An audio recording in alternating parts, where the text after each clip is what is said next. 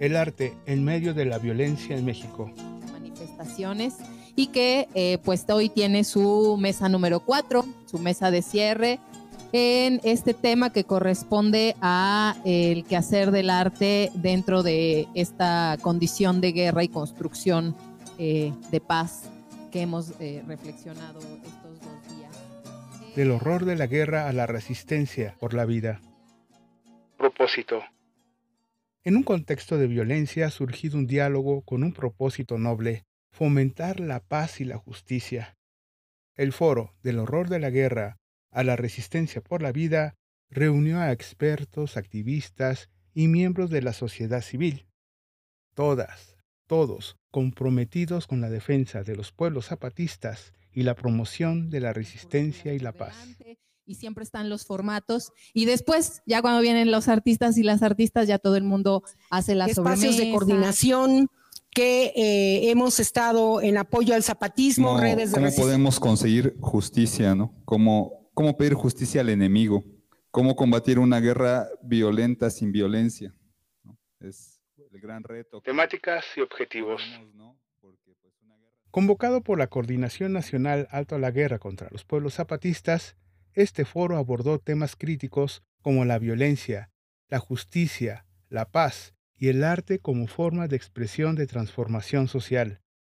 Durante los días 31 de julio y 1 de agosto, la Ciudad de México fue sede de cuatro paneles donde se discutió sobre el horror de la guerra y la resistencia por la vida en que yo me pregunto, les decía, desde que estamos en este movimiento, desde que estamos en la participación del Congreso Nacional Indígena. la situación grave de ataques en las comunidades zapatistas que han sido reportadas desde aquel comunicado que decía Chiapas al borde de la guerra civil. la fuerza de la resistencia. Este esfuerzo colectivo surge en medio de una crisis de violencia que ha afectado a las comunidades zapatistas, invisibilizadas por el gobierno actual. La iniciativa busca acompañar a los pueblos originarios en su lucha por la defensa de la vida y la autonomía en sus territorios. Desde Chiapas hasta la caótica Ciudad de México, estos pueblos se alzan en constante resistencia, rompiendo límites y fronteras. Y coincido con que las causas de esta situación de violencia extrema son estructurales, este, son del sistema. Vivimos un proceso muy violento de acumulación, quizá el más violento en la historia del capitalismo.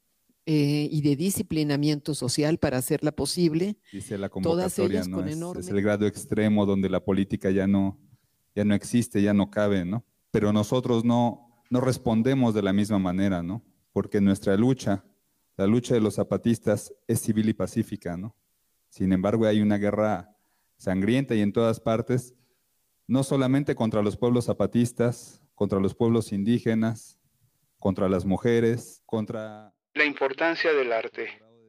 Este foro con convocatoria nacional se enfocó en concientizar sobre la crueldad de la guerra.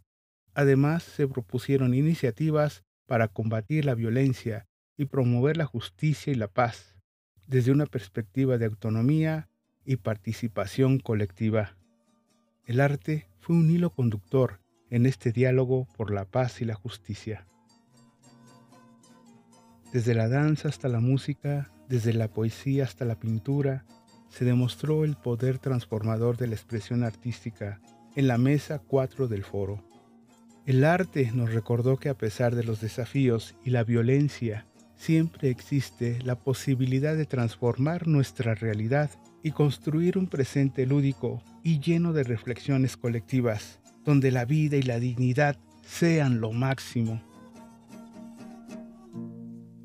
La participación activa de los pueblos originarios y de todas nosotras, nosotros, en la construcción de una realidad más justa y en paz, se convierte en un halo de esperanza en medio de la oscuridad.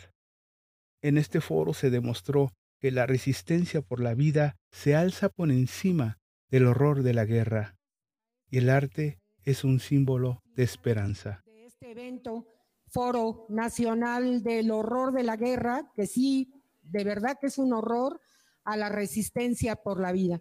Pero encontramos estas claves. Informó Inovalu.